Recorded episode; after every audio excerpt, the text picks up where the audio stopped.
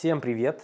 В эфире подкаст «Говорит наука». Я ведущий э, Вячеслав Суханов, главный редактор журнала «Умная Россия». И у нас в студии сегодня замечательный гость э, Анна Архицкая, угу. младший научный сотрудник НИИ онкологии имени Петрова угу. и...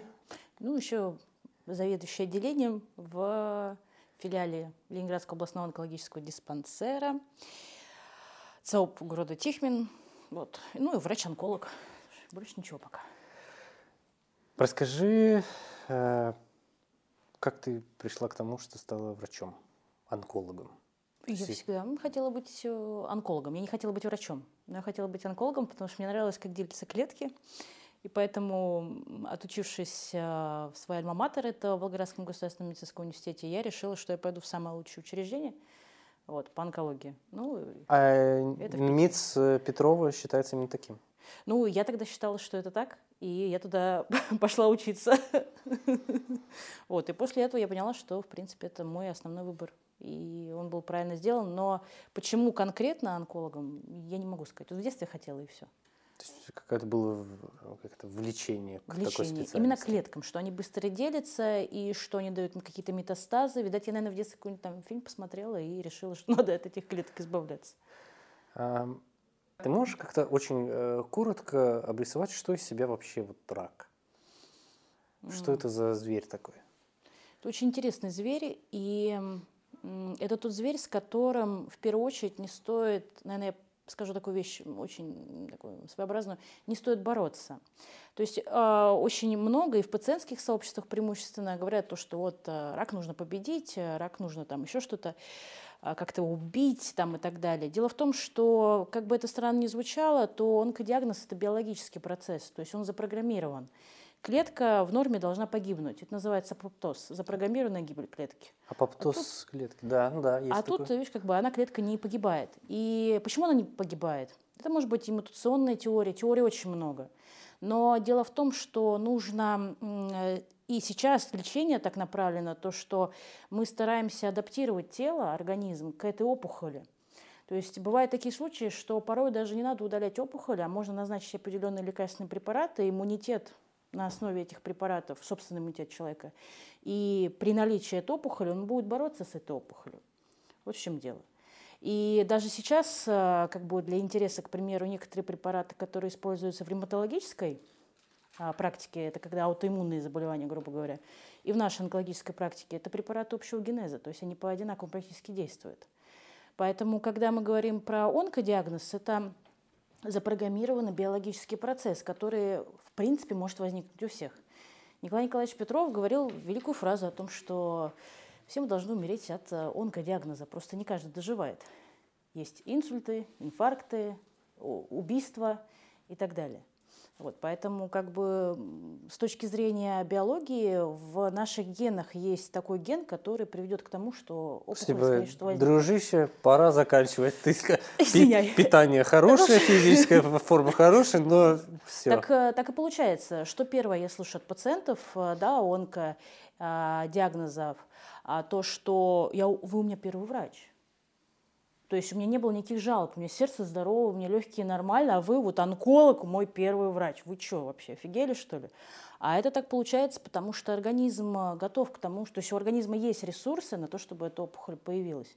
К несчастью, это так. То есть, но... секунду, секунду. Есть ресурсы, чтобы опухоль появилась? Конечно. Это как? То есть, типа... Ну, смотри, если у человека, допустим, сахарный диабет, и ишемическая болезнь сердца, ну, все, там гипертония, понятно. там сосуды какие-то проблемы и так далее. Хотя я уверена, что мои коллеги, которые смежной дисциплины, они могут поспорить. Но э, в любом случае, если, допустим, взять за основу теорию э, генетическую, то, что есть мутация в человеческом теле, и она проявится рано или поздно, та же самая, допустим, БРК-мутация, э, этот ген Анджелины Джоли, да, так называется, у ее мамы был рак молочной железы, она себя проверила на эту мутацию, и в итоге оказалось, что у нее есть эта мутация. И профилактически она удалила себе молочные железы, и яичники. Так сейчас тоже делает не только Анджелина Джоли, сейчас вообще, в принципе, мы так делаем. Вот женщины некоторые, Сразу. когда узнают. Чик и все. И ты себя Чик защищаешь и, от что, этих... и, и все, и импланты и ты вставляешь себе? Имплант или... вставляешь, уходишь со своими новыми подружками.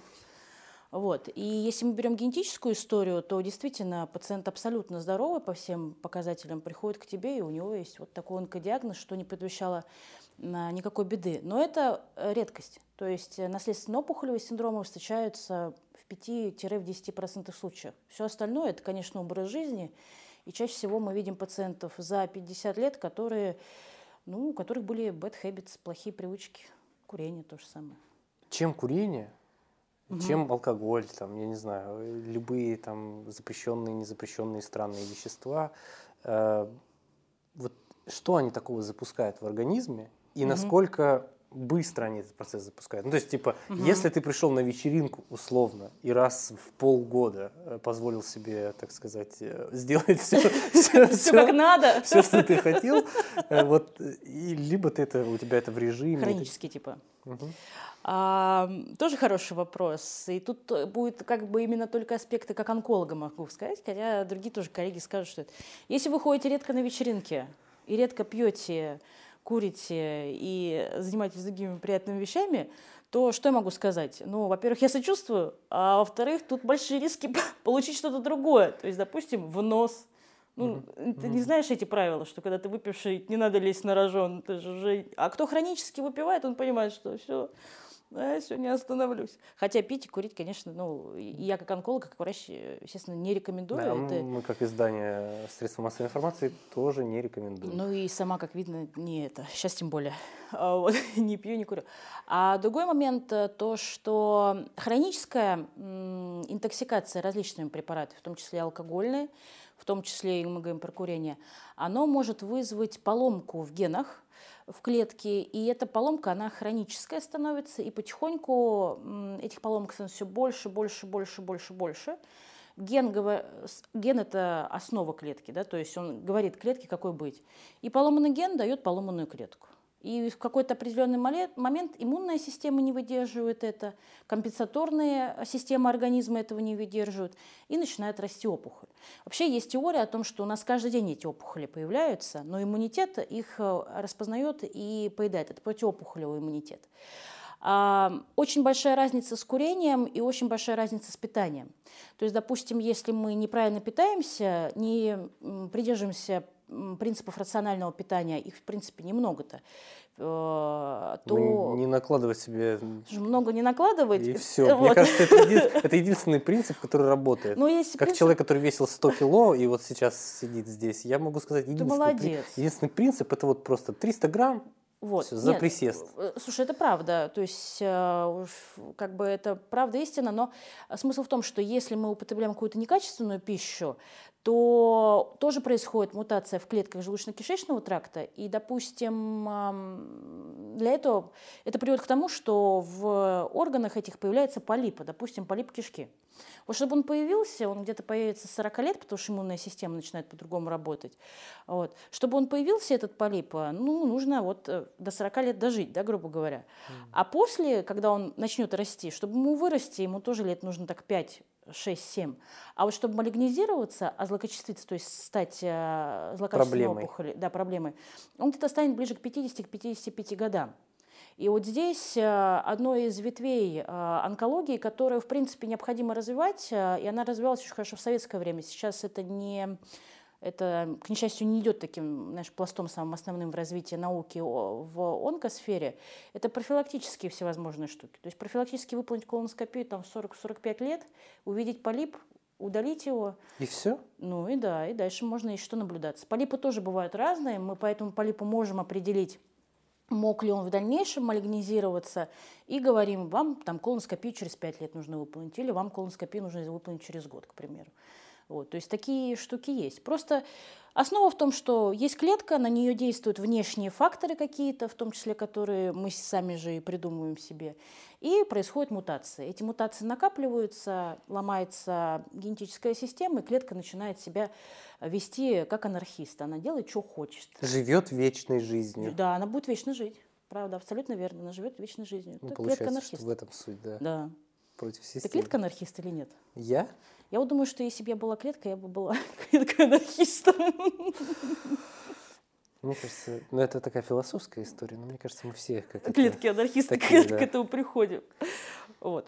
Как вообще изменилась э, наука в твоей сфере за последние там, лет 10 вот в Российской Федерации? Одной из моих вот особенностей в плане профессиональной деятельности, я была больше, чем в 30 городах России. У меня такой произошел скачок, вот как раз-таки про клетку анархиста. Я покаталась для того, чтобы увидеть, как в других городах а, организована онкологическая служба. И вот в ЦАОПе, в котором сейчас я заведую пока еще, то э, у нас получился некий такой симбиоз, то есть он у нас чуть отличается, потому что есть то, что я взяла с одной клиники, с другой и так далее. И вот тогда еще в клинической практике я видела, что вот приезжаешь в город, вот просто разруха, вот, ну, просто все плохо, понимаешь? То есть, грубо говоря, вот тут лежат пациенты, а там корова проходит. Ну, то есть такие моменты. То есть это маленьких городах, ну, не миллионники, но и не села, не поселки, это ну, город. 1070, там 100. Так даже и побольше, там угу. и 300-400 да, населения. А бывают такие места, что приходишь, там маленький городок, а там все идеально. То есть это очень сильно зависело от руководителя отделения, то есть что он видел и так далее. И в плане науки то же самое. То есть даже вот в одном институте ты можешь увидеть э, диссертацию докторскую, такую, что ты понимаешь, что там ну, открытие, открытие а можешь увидеть просто вот э, пустоту, которая написана ради пустоты. И эта проблема, она 10, 20, 30, 40 лет, она будет до тех пор, пока юные умы не будут эм, приходить и э, действительно что-то менять. К несчастью, когда я пришла в свою очередь, я, естественно, хотела заниматься прям наукой, наукой. Мне клиническая практика была неинтересна, потому что мне интересны были клетки.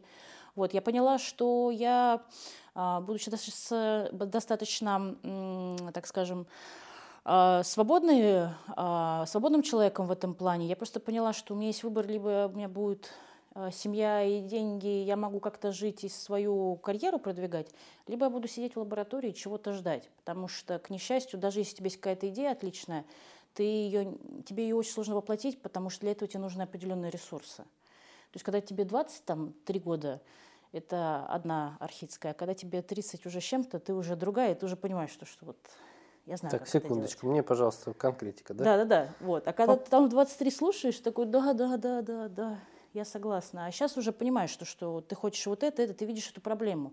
У нас э, нет связи между наукой и клиникой. У нас очень много таких барьеров, которые непонятны. Ну, мне кажется, что, э, что, о чем ты имеешь? Что ты имеешь ну, допустим, профессор какой-нибудь, который сидит там у себя в кабинете, он может выйти, э, выступить на конференции, сказать, что, к примеру, вот моя боль – это там различные БАДы для грудей, которые угу. там спасают от рака молочной железы и так далее. Вот. Он будет говорить с, со своей сцены, со своей арены об этом. И молодые врачи, которые не обладают этой должной критикой, они будут назначать эти препараты. Да и эти врачи кто постарше, да, потому что ну, профессор сказал, вот это есть, вот это, как бы, понимаешь? Это какой-то авторитет, да, личности? Хотя да, хотя он очень своеобразный авторитет. А ты открываешь зарубежную литературу, потому что ты чуть-чуть там знаешь уже английский язык, э, ты смотришь, э, да и российские некоторые исследования, видишь, что, что этот препарат не работает что просто биологически активная добавка, которая вот раньше стоила там 100-150 рублей, сейчас 1000-1500. И люди платят, покупают. И у нас сейчас появились пациентские сообщества на последние пять лет, уже стали развиваться онкологические пациентские сообщества, где тоже приглашают профессоров, и эти профессора спокойно говорят о том, что мол, этот препарат хороший. Я не имею в виду, что профессор прям профессор, да, я имею в виду какое-то вот авторитарное лицо, авторитетное лицо uh-huh. в медицине. Но чаще всего это люди с какими-то а, научными степенями, хотя в таких ситуациях я всегда читаю, какие работы этот человек сам пишет. Ну, насчет оговорочки про авторитарное лицо, это, да, да, да. это очень, мне кажется, туда. Это туда. Вот. И тебе ничего не остается. Сейчас, благо, у нас появилось, есть э, спектр клиник различных, чаще всего это частные клиники, где вот э, работают, э, есть такой термин, я думаю, что кто-то из моих коллег, кто будет выступать, знакомых, это доктора доказательной медицины. Вот. У нас тоже есть свои плюсы и минусы, мы тоже где-то что-то можем упускать, но в свою очередь мы какой-то создаем конгломерат э, общих врачей, а, правда, многие сейчас, к несчастью, уехали, а, и даже уехав, мы все равно онлайн консультируемся друг с другом, потому что ну, ты видишь человека, который читает зарубежную литературу. Кстати, про онлайн консультирование. Угу. Это сейчас модно, модно. В, вообще да везде это модно. Но в России точно да. набирает популярность. Насколько вообще может быть реалистичен диагноз, вот когда ты там, типа, видишь человека в экран? Понимаешь, э, Собираешь анамнез дистанционно. Я вообще к онлайн-консультациям относилась всегда плохо. То есть я... вос- Но мои он- онлайн-консультации начинались с того, то, что в различных социальных сетях мне присылали фотографии там, своих родинок, причем с разных мест. Э, Могу сказать, что больше всего у меня родинок мужских, понятно, на каких местах. Вот. И ты даже не поймешь, что тебе присылают. То есть настолько сфотографировано слишком. И изящно. Изящно, что ну, на только родинку было бы посмотреть, а тут как бы все, вплоть до носков. В любом случае, а, тут а, фишка в том, что ам, оказывается, порой это необходимая вещь. А, Я чаще всего, как заведующий отделением, прибегаю к дистанционным консультациям врач-врач. То есть мне врач уже дает анамнез пациента, он э, берет ответственность за свои слова, которые да, говорит, то есть уже диагноз непосредственно установленный, и спрашивает, что делать, да, к примеру. Другой вариант. Вот сейчас эм, в силу определенных обстоятельств э, мои пациенты, они вот уехали. Вот. Но наше лечение в онкосфере, оно достаточно длительное, и вот они проходят там первый этап лечения, можем как-то связаться. А, Чаще всего это лучше через клинику делать, чтобы был официальный документ у человека. И э, он получает да, там дальнейшие рекомендации.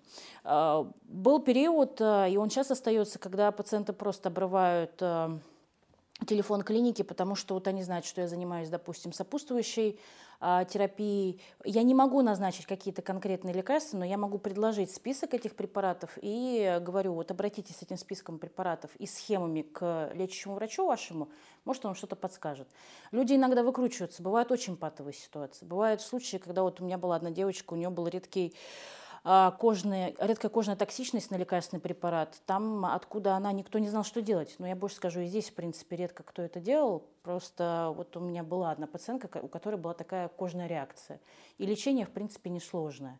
Вот. Но вот уже обращались так уже, как ты уже здесь э, юридически, ты консультацию уже не можешь дать. Ты превращаешься в такую это бабку советчицу. Ну, возьми вот это попробуй. И вот получилось, ну и слава богу. Тут уже как бы всякое бывает, по-разному. Но юридически мы можем консультировать, но на уровне врач-врач. Мгм. Это хороший вариант. То есть врач-пациент это такое себе. Если у пациента Ну, есть если это конкретная- простуда или какая-нибудь э, такая не суперсложная Ну история, да. то тогда окей. Да, тут вопрос ответственности, как юридически это все оформляется. Мгм. Вот. Поэтому я всегда советую пациентам, кому нужна такая помощь, что лучше всего такие консультации держать а, в виде м, консультаций через клиники, чтобы был документ, в котором написано все, что ты рекомендовал, чтобы были печати и так далее. Потому Ответственность. что от- ответственность, да, ты за это несешь ответственность. Ты напишешь э, так, что будет понятно. А к несчастью, есть абсолютный шквал э, этих дистанционных консультаций, которые за которые потом, если вдруг что-то случилось, э, никак не придраться. То есть, ну, а я сказал, ну, я ему написал и написал. Вот, так бывает. Давай поговорим еще, знаешь, вот чем отличается подход, не знаю, в частных клиниках, в государственных. Просто по мне, вот, э, Мгм. по, по моему личному опыту, мне, мне, может быть, везло. Мне дико нравится государственная российская медицина. Э, Это моя позиция, сожгите меня, если Не, нормально. кто-то против. Ну, я заведующий гос. э, Вот, э, вот. э, Мне нравится, как все организовано. И и я, у меня есть ряд знакомых, достаточно большой, Мгм. которые, э, вот все, мы только пойдем в платное. Мгм. Я говорю, окей, но я говорю, вы же отдаете себе отчет в том, что этот врач из платной клиники, он здесь две смены отработал, а потом этот же врач Да, работает в, в ГОСах. Я говорю, вы же это понимаете? Нет, там типа вот осо- особый врач. А, И я сейчас смотрю, поликлиники выглядят лучше, чем Мгм. частные клиники, обычные. государ- И, а есть вот этот стереотип, откуда он? А он есть... Мы с тобой где находимся? В Санкт-Петербурге. Петербурге, вот. А приезжай в Волгоград, в родной мой. А Вот. А там это разные вещи. Там действительно частная клиника будет выглядеть очень красиво и хорошо, удобно, а государственная клиника будет, ну, так скажем, как вот осталось с тех времен, как я уехала, так и осталось. Хотя тоже есть многие поликлиники, где я работала, стало лучше. Тут э, фишка, наверное, в другом. Я могу только как врач сказать, в чем разница, и как, наверное, заведующее отделением. В онкосфере разница между гос и частными клиниками колоссальная, если мы говорим по поводу лечения. В госклинике всегда можно получить лечение, а вот в частной тут под вопросом. То есть либо мы покупаем дорогостоящие препараты, вы готовы к этому, а препараты наши стоят там, ну, 500-600 тысяч в месяц, к примеру, или в неделю. Есть такие люди, у которых есть такие деньги, и они хотят быть в комфортных условиях, они хотят, чтобы их никто не видел, никто не знал. Это могут быть люди, ну, там, звезды, да, и навряд ли они будут капаться в каком-то государственном э, учреждении, потому что вокруг начнут эти подписи просить автографы, а ты там лежишь, и даже если ты будешь в отдельной палате, все равно таких условий нет. То есть э, нужно понимать. И в госзато учреждениях у нас практически все есть лекарственные препараты. То есть э, здесь главное ну, иметь в виду, что есть некоторые сложности там, иногда с оформлением документов и так далее, но все равно этим занимается врач, не пациент. Уже эти времена прошли. Но плюс, допустим, мне, почему мне нравится в частной клинике работать, это, во-первых, чуть-чуть другой контингент людей. Я хочу напомнить, что я в Тихвине, вот, это Ленинградская область, и к нам, э, к нашему ЦАУ присоединена вся восточная а, часть Ленинградской области. Это люди с деревень, сельского поселения, люди там рабочие и так далее. Там ты можешь о себе много чего услышать, тебя могут далеко и надолго отправить вот, погулять. Там, как бы, скажем, э, могут и наматериться, и могут угрожать убийством. У нас вот был мужчина, у нас угрожал, вот убить и все. Ну вот хочет человек меня убить, что я могу сделать? За что? Я ему не хотел, ну я ему не, не то, что не хотела, он пришел без записи, без анализов, вот. он хотел получить укол, который ему не показан, и которого у меня в принципе нет. Подозрительно. Подозрительно. Мне тоже это было подозрительно, но в любом случае, как бы такое бывает. А в частной клинике, где я работала, у нас в частной клинике чаще всего я в докмеде тоже работала, то есть э, меня там в этих клиниках тоже никто не заставлял, э, знаешь, это всякие анализы писать, страшить пациентов, сдать перечень всех анализов в мире и узнать, есть у вас рак или нет. В таких клиниках, в таких, с таких клиник я сразу уходила. Ну, такие что, бывают, да? А, такие бывают, когда... Типа, давай-ка мы проведем у тебя да. 100-500 анализов. Чаще всего это как происходит? Наш администратор главный, вот, э, он написал, вот, посмотрел в интернете, какие есть анализы от рака, вот, и их, короче, назначай, и все. И ты говоришь, я не буду это назначать, это, ну, я не готова. Нецелесообразно. А тебе начинают говорить, ну, тогда от этого зависит твоя зарплата, и ты вот начинаешь этот сговор со своей совестью. Но у меня совесть в этом плане чистая, я всегда говорила, нет, я ухожу. То есть, либо я работаю так, как я могу работать, либо нет. Вот. И э, в госклинике у меня, конечно, нет времени в чем-то разобраться. Точнее, если есть какие-то сложные клинические случаи, мне приходится оставаться после работы и уже без пациента сидеть и разбирать его случай, потом связываться с ним. То есть вот какая-то есть вот это в плане самотоха. А в частной клинике у тебя есть время. То есть ко мне пациент приходит на час, и если это какой-то запущенный вариант, где нужно разобраться с диагнозом, назначить другую терапию и так далее, у меня хотя бы есть время с ним поговорить и обсудить что-то. Но ты к этому привыкаешь, причем я амбулаторный онколог. Может быть, онкологи, кто стационара, кто а, лечат, там хирурги, онкологи, у них, может быть, какие-то другие взгляды. Но правда, вот ты очень классно подчеркнул то, что ты сначала в государственной клинике работаешь. Ну, ты в Притом всегда. Да. Это первая ступень, да. это база. Потому это база. Что, потому что все, что я видел, это нет э, большего опыта, чем Конечно. у государственных. Вот видишь, ты это понимаешь, а мои, допустим... Да потому что я общаюсь, я вижу ты... проблему. У меня была проблема с зубами. Вот простая вещь, зубы, дети. Если вы э, смотрите вдруг, это... идите, сделайте зубы. Не бойтесь, делайте это до там, совершеннолетия, лучше раньше, да, чем, чем никогда. позже. Вот, я сделал все зубы, Молодец. удалил себе все восьмерки. Умница. Один раз это было, меня спасали врачи в э, военной, ну, вот этот вот, э, как он называется? ВМА, военно-медицинская академия. Пипец. Да. Э, со словами его, там на операционном столе лежал человек, э, вот, и меня на каталке завозили уже. Его первым. Да, и они говорят, его уберите, там типа ничего страшного, типа, ну они там что-то ну, между собой, типа, а что у него? Ну, это, вот этого, и меня там сразу без... Бедненький. Вот, и я после этого задумался о зубах. Вот, и, и, и идея заключается в том, что когда ты приходишь в частную клинику, говоришь, у меня там восьмерка, да. И ты понимаешь, что он там, типа... Э, да, да, да, да, да, есть. И он не делает ничего, он делает хуже. Он делает хуже. И, и после этого я думаю, о, нет, я пойду вот государственникам, у них все четко, у них они видели все, Все. они реально видели такие рты, что Да. э, мой просто восхитительный. Пару раз я слышал комплименты. Так что- Поздравляю. Так что как бы Это твоя заслуга. вот и ты после этого ты начинаешь ценить как бы именно государственных. Проблема сейчас э, молодых врачей, это поколение особенностей. Я еще педагог, я об этом тоже не говорю слишком часто, но э, я где-то, наверное, года два назад, как закончила, ну, так получилось, потому что до этого я еще была преподавателем в ВУЗе. Первый и второй курс дети, для меня это дети, студенты медицинского университета, и они, они еще другие, другое поколение детей, другое поколение а, ребят, а, и они- их желание это попасть сразу в частную клинику. Вот, а потому что есть сложность. И, Кстати, сложность, знаешь, в чем заключается? В том, что большинство занятий у них проходит онлайн. Они не видят пациентов. Когда были вот э, времена, когда, допустим, нельзя было посещать больницы спокойно, да, там из инфекционных всех вот этих мероприятий, а студенты не посещали больницы.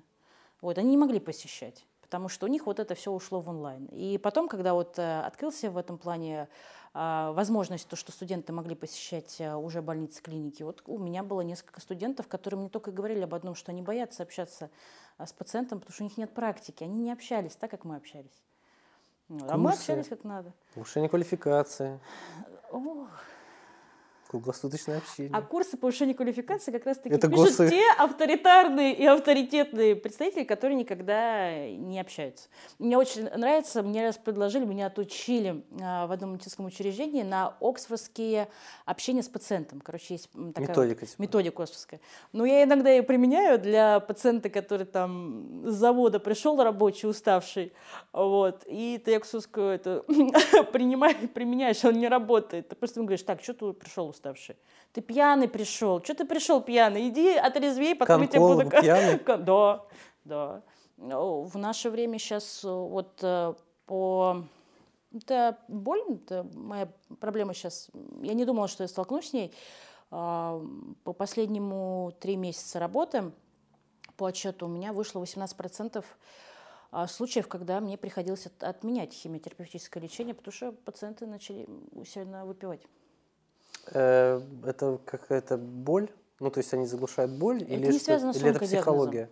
Это не связано с онкодиагнозом, с обстановкой. Они переживают, смотрят телевизор. У них А что переживать-то? Вот э, люди такие, люди разные. Подожди, мы сейчас говорим про политическую обстановку. Я хочу просто ясность внести. Здесь не просто политическое, почему политическое? И ковидные времена, и э, по телевизору всякие страшилки им показывают. Они же мне приходят, я телевизор не успеваю смотреть, они мне Так рассказывают. потому что такое. есть дело, с которым ты, которое ты любишь, там, в котором ты погружен. А, Онкодиагноз – это категория диагнозов, которая называется dreadful disease. Это заболевание, которое приводит человека к кризису. Я не только, это не значит, что онкодиагноз. Допустим, когда человек узнает, что у него ВИЧ положительный статус, это dreadful Ну, это disease. Да. Что-то, что твоя выбивает- жизнь полностью переворачивается. Твоя жизнь зависит. а, если раньше тебя наказало, что ты живешь просто и ни, ни за что не отвечаешь, то теперь твоя жизнь зависит от э, количества курсов химиотерапии, которые ты посещаешь. Готов ты их посещать или нет. И э, от лечения, которое тебе назначили. Очень много отказов. Люди, э, когда узнают про Deadful Disease, первые 3-4 месяца они могут отказываться от лечения. Они могут не, не брать на себя вот эту ответственность, понимаешь? И... Ладно, короче, они такие, типа, да, и... Да, да, а потом Всё приходят равно. к тебе. Потом они все равно приходят, потому что, ну, все зависит от э, врачей. По крайней мере, вот сейчас э, с кем я работаю, мы всегда говорим, хорошо, сегодня мы тогда не будем лечиться, но давайте через месяц вы приходите, мы посмотрим, как ваше самочувствие. И раз че- человек через месяц пришел, два человека через месяц пришел, и уже смотри, уже он говорит, слушай, давай я уже, наверное, начну лечиться. А Хорошо. есть э, процент вообще, кто-то же может излечиться? Конечно. Как это происходит? Это зависит от стадии заболевания. Только от стадии. А, рак рак розни, но даже рак молочной железы, допустим, грубо говоря, их всего 5 биологических подтипов, и все они по-разному текут. Но рутинно, чем раньше мы находим онкологический диагноз, тем все будет лучше. Значит, мы человека можем излечить. То есть рак, типа, лечится? Ну, вообще, да. Прям, Да. А, тут если ты не просто- приходишь в 60, ты такой, Так ты можешь в 60 прийти, и все будет нормально. Просто вопрос, когда ты приходишь. Если а, у нас бывают случаи, то что привозят уже, так скажем, людей, которые на грани между этим миром и тем, Вот, и говорят, вот ему рак установили, вы его можете химией прокапать? Полечите. Да, полечить. А ты как бы не можешь, ну, потому что ты сделаешь человеку только хуже, ты можешь помочь только туда отправиться. И тут, естественно, все начинают говорить, вот, онкологи, вот, э, ни с того, ни с сего четвертая стадия. Ребят, да такого не бывает. А, у меня был период, когда я в пациентских чатах сидела, и я видела своих пациентов, и я смотрела, как они общаются с друг с другом. Ну, во-первых, я много чего себе слышала, вот, это тоже было интересно. А во-вторых, а, а, люди редко признаются то, что они ходили с опухолью 2-3 года. Очень редко. Все говорят, как всегда, да вот ни с того, ни с сего. Вот вчера Нежданно, появилась, негаданно. а к вам еще тяжело записаться. Пока к вам записалась через две недели, она еще больше Что там стала. запи- А что там записываться-то? Зашел в госуслуг, я научу. Человек с зуб себе все сделал. Ты без госуслуг еще записывался, небось. Вот, поэтому как бы, и вот, э, допустим, э, онкопсихология, работа с пациентами онкопрофиля, которая прям вот, знаешь, профессиональная, она, конечно, у нас здесь пока только начинает развиваться. То есть у нас есть приказы, и врачи работают только по приказам, а есть общение человека с человеком, и вот здесь нужно очень важно вот эту найти момент. У меня не было таких пациентов, которые говорили, я не буду лечиться, я к вам больше никогда не приду. Они все равно придут. Через месяц, через полтора, потому что они одни в этом диагнозе, а ты единственный, один из немногих, кто его вообще может хотя бы Понимать выслушать. хотя бы Потому что родственники тоже же, они говорят, иди, лечись, что-то не лечишься там и так далее. А он, Ну, ты как-то самоустраняешься от этого всего. да, ты, хорошо, это ваша позиция, я ее принимаю, бога ради. Хотите БАДы пить, пожалуйста, пейте. Ну, давайте через месяц-полтора все-таки КТ сделаем, посмотрим, что там с опухолью. А человек делает КТ, смотрит, а опухоль-то растет. Она-то растет. И э, вот э, онкопсихология – это наша... Вот, наверное, из в онкосфере, если еще какие-то онкосферы в науке развиваются, то онкопсихология у нас, она не развивается вообще, к несчастью. Но это хорошая тема. Значит, надо сделать так, чтобы она развивалась. Надо. Кто-нибудь. Кто-нибудь, пожалуйста. Э, Давай, э, знаешь, завершим каким-нибудь портретом современного ученого. Вот кто, на твой взгляд, современный российский ученый? Каким он должен быть, не знаю. Ну, Какими качествами он должен обладать? К несчастью, если мы хотим говорить о... Есть два варианта. Первый вариант, если будет создаваться прослойка для таких ученых, то есть если будут создаваться такие условия, если взять малого ребенка и с ним по-детски разговаривать про анатомию, рассказывать ему про клетки и вырастить вот этого маленького ребенка до ученого, понятное дело, это достаточно такой стабильный вариант э, любого ученого, который, как ты слышишь, так оно и получается. Но сейчас э, ученый, который хочет действительно доказать какие-то свои открытия, что-то поменять, ну это вот клетка-анархист. То есть это человек, который пробивается, который что-то договаривается, который что-то находит, который, может быть, даже и не занимается как-то самой наукой, а просто создает условия для умов, которые бедные сидят, остались здесь, значит, там сидят в компьютере, пишут за кого-то статьи, получают какие-то копейки. И вот э, пришел человек, вот их, грубо говоря, менеджер, и вот начал им создавать условия, чтобы они работали. Мне кажется, сейчас э, ученый, э, тот человек, который занимается умственным трудом и действительно что-то может придумать и исследовать, и тот человек, который готов ему дать путь, это два разных человека. Одним таким невозможно быть. Либо ты ходишь со всеми ссоришься и пробиваешь, это мой вариант. Я в аспирантуре пять лет училась и так и не могла ее закончить, потому что ну, не могла. Когда мне говорили, что вот, ну, нужно в эту статью вписать вот этого человека. Ты даже не знаешь, кто это. А с- Профессор, естественно. Почему? Ему нужно план, ему нужно 100 статей в год. А ты даже не знаешь, он даже ничем не занимался. То есть ты один это пишешь, да, к примеру, а тебе Это говорят, типа на ну, кафедре там Ну условно, да, естественно. Вот этого надо записать, он уже обидится. Ну, вот. Ты же если его не запишешь, он же хороший. Я ни в коем случае не против. Может быть, это не мешает, э, может быть, это и не мешает продвижению науки, но мне лично, мои личностные характеристики это как-то забивал. Ну и нужно понимать, что ученые это не кто-то один человек, это должна быть целая команда. Сейчас даже в онкосфере мы онкологи, я один амбулаторный онколог, я ничего решить не могу. Мне нужен а, хороший гистолог, мне нужен там хороший другой специалист смежный. Это должна быть команда. И просто у нас нет таких условий, чтобы эта команда появилась, потому что это разрозненно все. Соединилась и работала в каком-то одном направлении. И я могу сказать, что большинство моих знакомых, кто занимается наукой, это вообще люди некоммерческие. То есть вот они получают там свои копейки, и главное, вот клетки надо посмотреть, что с ними там, что с этими клеточками. Тут э, такой вот. Спасибо большое Пожалуйста. за интервью. Спасибо У нас большое. в гостях была Анна Архицкая, врач-онколог, э, младший научный сотрудник, э, господи, как он? Не На- онкология. НИИ, НИИ онкологии имени Петрова. Ну, на данный момент пока да. Там уже посмотрим. Спасибо большое. Очень Спасибо. классно было. Спасибо. Всем пока. Спасибо.